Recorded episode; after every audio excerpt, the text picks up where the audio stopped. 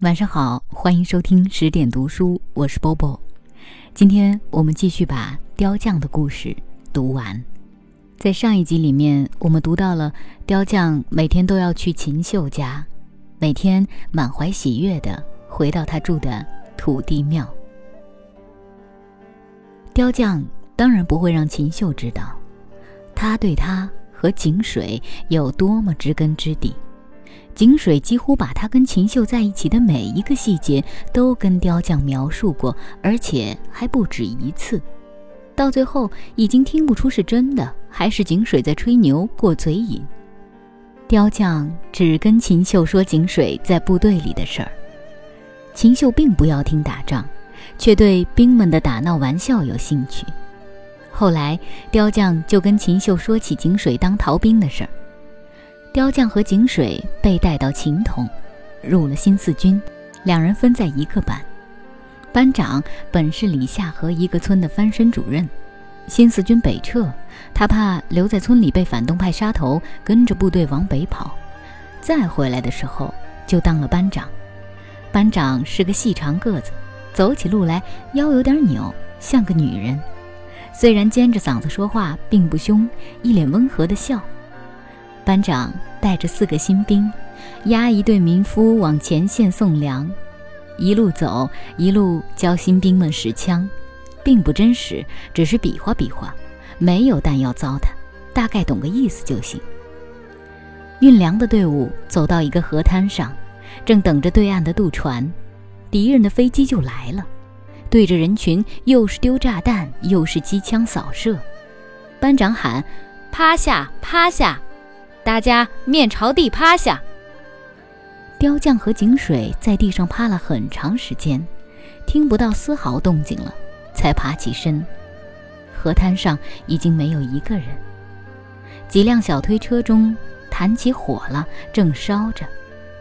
班长死了，脸朝天，眼睛睁着。旁边哼哼的是跟他们一道来的一个新兵，另一个兵没影子跑了。民夫们也跑了，没跑的都躺在地上，全死了。怎么弄？回去算了。雕匠说：“看到一地的死人，他害怕了。到不了大部队，恐怕就被打死了。”井水说：“到了队伍也是打死。”两个人是在苏胖庄被抓住的。挂着盒子枪的队长一眼就看出他们是逃兵，打着绑腿，穿着百姓的衣服，又没有路条。队长一挥手，两个民兵过来，反背了两人的手，绑了起来。井水就说：“都是自己人，我们也是解放军。”队长过来踢了他一脚：“可耻！国民党的逃兵还好说，解放了可以当我们的人。”他挥挥手：“关起来。”明天送乡里枪毙。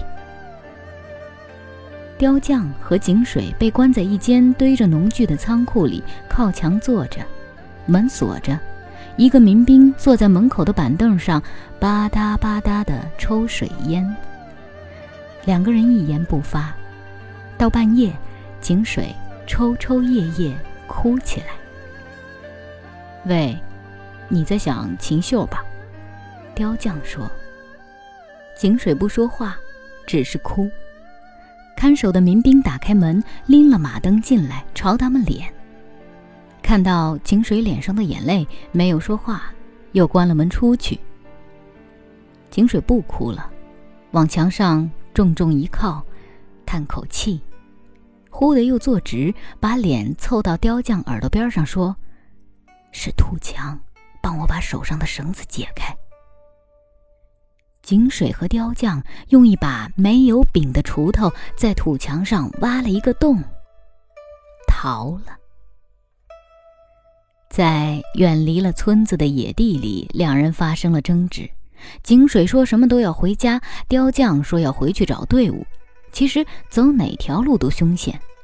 雕匠说，回到家说不定还是被村长送到乡里被枪毙。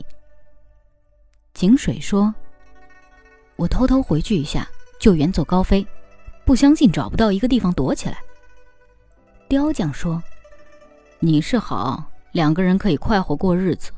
我有什么好？我不回去。”井水发了半天呆，还是跟上了雕匠。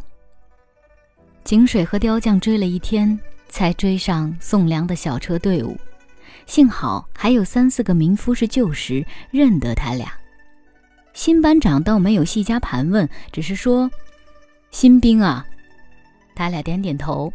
班长身边的两个老兵就嘿嘿笑。井水负伤是过了长江后的事情。冲锋号一吹，井水就随着队伍往前冲。天上的子弹蝗虫般乱飞，突然就听到人喊：“同志，你挂花了！”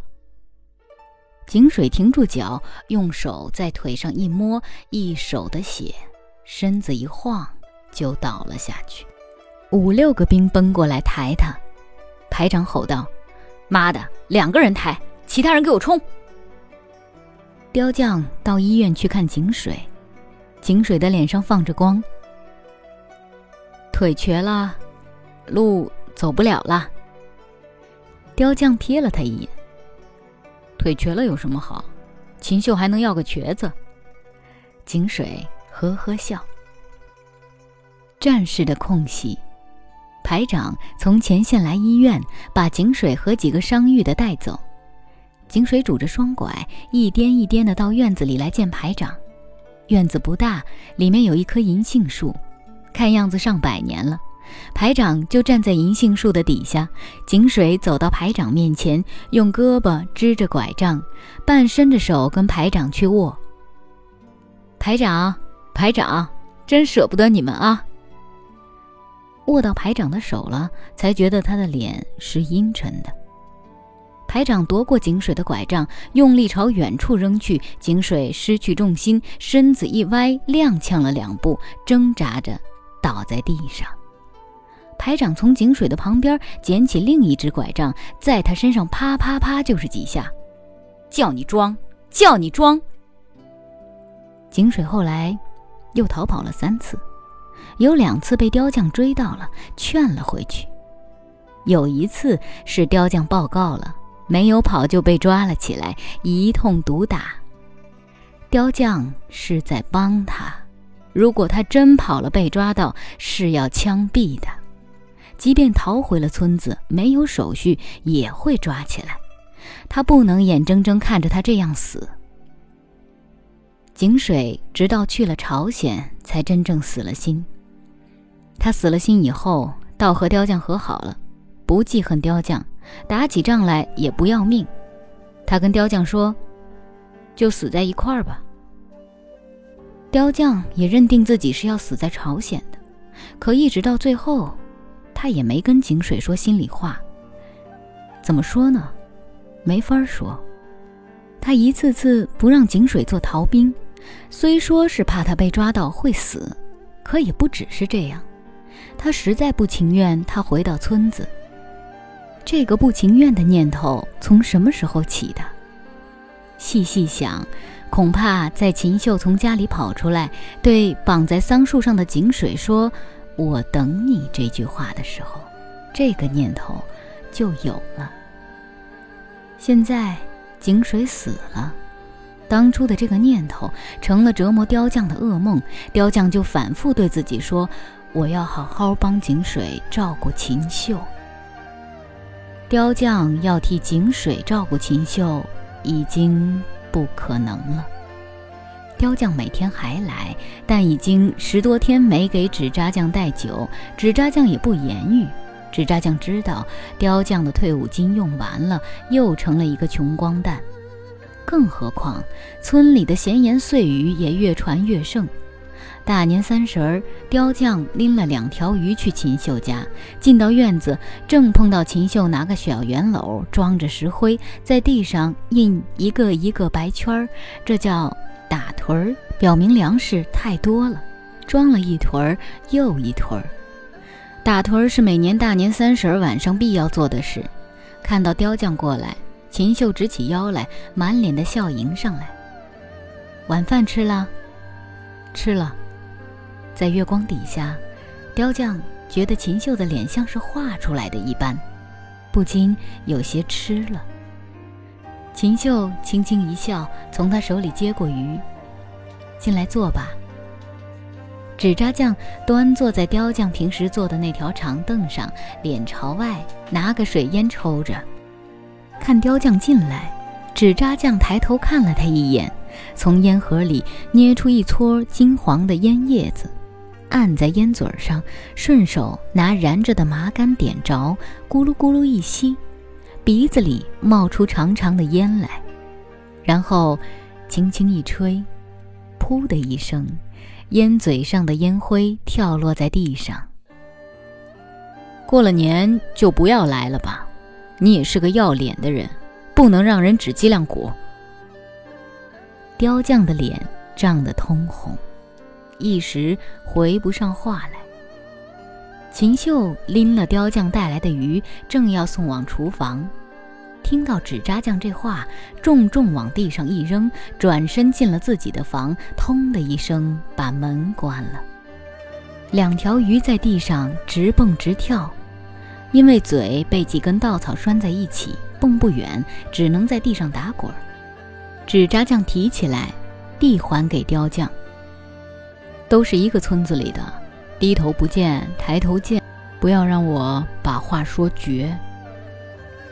雕匠拎了鱼，走到东善河边上，回头看看秦秀的窗子，里面亮着灯，一个人影站在窗口。雕匠就沿着这河边走，站到这窗子的正对面，手里的鱼不停折腾着，雕匠就一直看着那灯光映着的人影。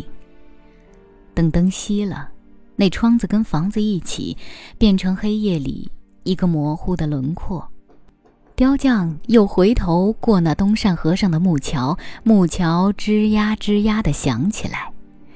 雕匠走到木桥的中间，回过头，就又看到秦秀的窗子亮起了灯，只是亮了一下又灭了。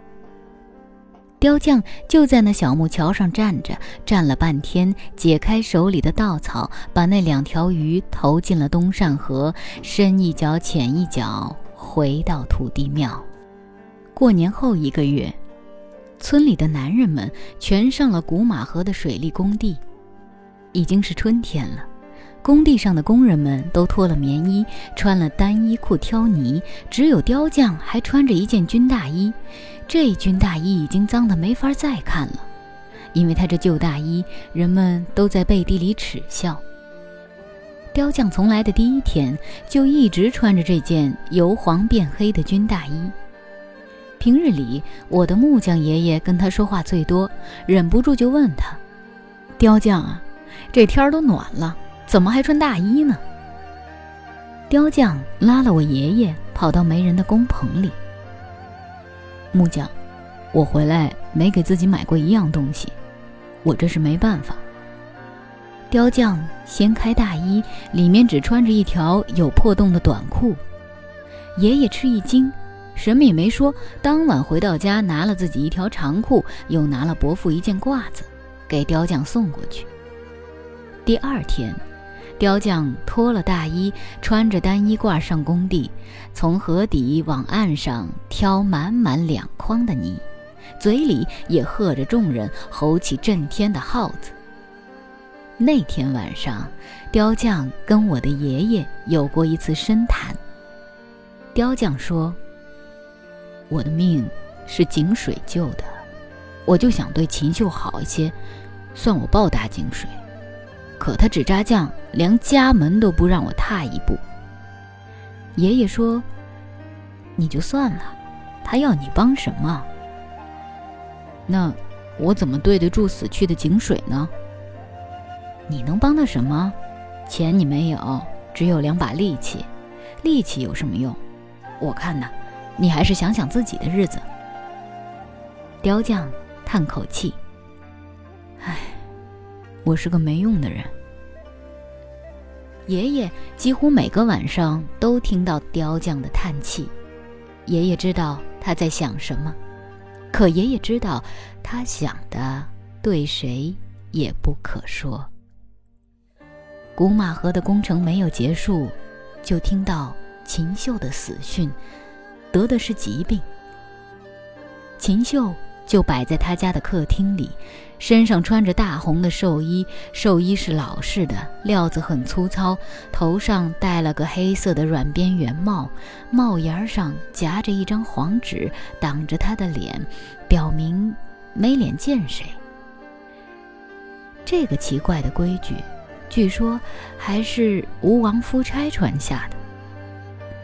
雕匠淌着泪，却不能大哭出来，只是在他头前磕了三个头，在地上的铁锅里烧了两把纸钱，就退了出去。秦秀第二天就被火化了，因为秦秀是个失了节的人，跟井水。纸扎匠不肯把骨灰留在家里，直接就撒到东善河里了。那天夜里，雕匠一直在东善河边上坐着，好几个走夜路的人从他旁边走过，跟他打招呼，他也不理，人像是呆掉了。雕匠来跟我爷爷借了木匠的工具：斧子、凿子、雕刀、锉。他自己的那套家伙早就丢了。爷爷问他做什么，雕匠说：“我住在土地庙里，土地神倒不在，住的不安生，想雕了土地神供着。”爷爷就说：“好事儿啊，真有好几年没去敬过土地神了，难怪这几年收成不好。你好好弄。”爷爷从家里找出一段珍藏的栅木。这块是好木头，好是好，就是难弄啊。俗话说“木硬似铁”，不过雕土地神倒正合用。雕匠谢了我爷爷回去，一连几个月都在雕这段栅木，先雕出了土地娘娘，看到的人都说好。没想到这么多年过去，雕匠的好手艺一点没丢。土地庙。在村子西头的一块荒坡上，跟村子还隔着一大片的桑林，雕匠一个人孤零地住在那儿，没事儿就打磨他的土地娘娘。土地娘娘是照秦秀的样子雕的，不过这娘娘是笑着的。秦秀笑得少，又因为穿了古人的衣服，梳着古人的发髻，不细细端详，不大会发现这个秘密。但是我爷爷知道，雕匠刚雕好，我爷爷就说：“看起来眼熟啊。”雕匠说：“木匠，不要说，上了漆就看不出来了。”爷爷说：“不说。”又说：“倒也好。”这骨灰到底为什么要撒到河里呢？人死了。入土为安，埋了也就算了，还要去喂鱼。有一天，雕匠忍不住跟我爷爷说：“撒就撒吧，不撒怎么着？祖坟里是不能葬的。他跟井水有这样的事，他纸扎匠怎么还要他进祖坟呢？不进祖坟，随便埋了，做个孤魂野鬼也可怜，不如就撒了。撒了。”就连魂儿也没个落脚的地方了。爷爷和雕匠坐在土地庙的门口说话，说到这里，爷爷看了一眼庙堂案桌上那尊还没有上漆的土地娘娘，雕好了土地娘娘，雕匠又接着雕土地公公，自然土地公公的样子是照着井水雕的。木匠，你还记得？井水的样子吧。记得，在这件事上，雕匠不避我的木匠爷爷。我爷爷直到去世也帮他藏着这个秘密，只跟我父亲说过。爷爷说，两个人都是孤魂野鬼，命苦，雕匠给他们这样一个去处也好。今年端午节后。父亲从老家来南京看我，带了一篮子母亲包好的粽子。第二天早上，等我起床了，父亲已经在厅里坐了很久，餐桌上放着一只白瓷的大盘，里面是三只煮好的粽，粽若还是东山河里摘的吧？我剥开一只，露出雪白的糯米。东山河里的，你看这系粽的绳儿，不是你们城里的塑料绳，是屋后竹园里的笋叶。粽子沾了塑料味儿，就没法吃了。我看了看被我丢在桌子边上的扎粽的笋叶。小时候，这些落叶笋叶都是我们去摘，趁机可以在东山河里玩，嗯，摸摸河蚌、田螺什么的。现在是我摘。你妈包就行了，到现在村子里还算她包的最整齐。我赞同的点点头。我已经许多年没看到母亲包粽子了。包粽子总是在端午节前一天的下午，她坐在屋门口的一张矮凳上，面前是一只装满了水的矮檐儿的木盆，里面是浸泡了许久的落叶。